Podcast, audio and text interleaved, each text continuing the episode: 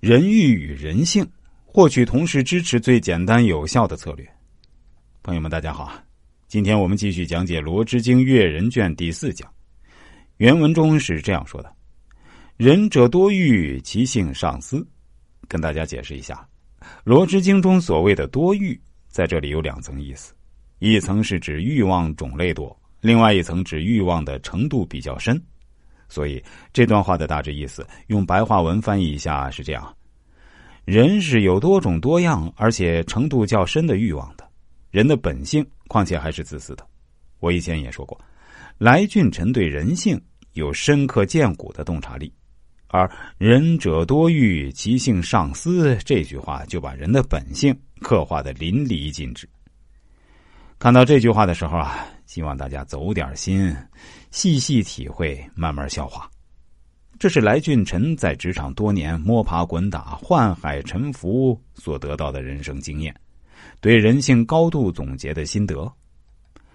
来俊臣认为人性自私，这个观点毫无疑问我是认同的。自私可以解释一切人和动物的行为，没有例外。咱们平时看到的所谓无私，背后的逻辑还是自私。除了自私，还有其他根深蒂固的本性。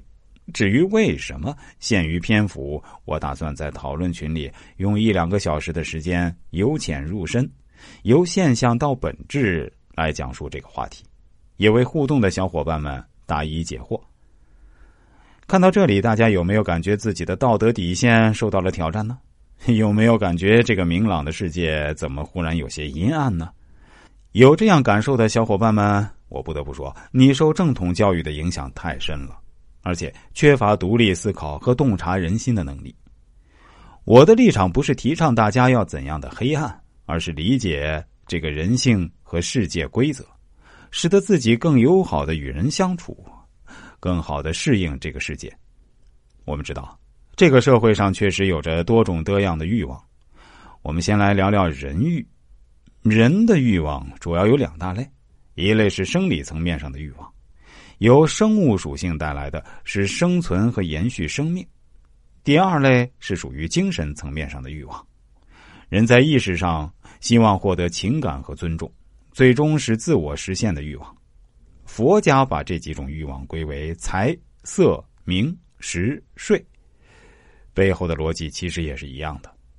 人的欲望是客观存在的，要承认它，接受它。并好好利用它来对待自己和别人。其中，生理层面上的欲望，活着和延续生命，这两个欲望是很难克服和控制的。这也是为什么我们作为人，为了活着而很难抗拒饥饿，尤其是很饥饿的状态下，要不是为了表现的体面点儿，很多人真的可以饥不择食的。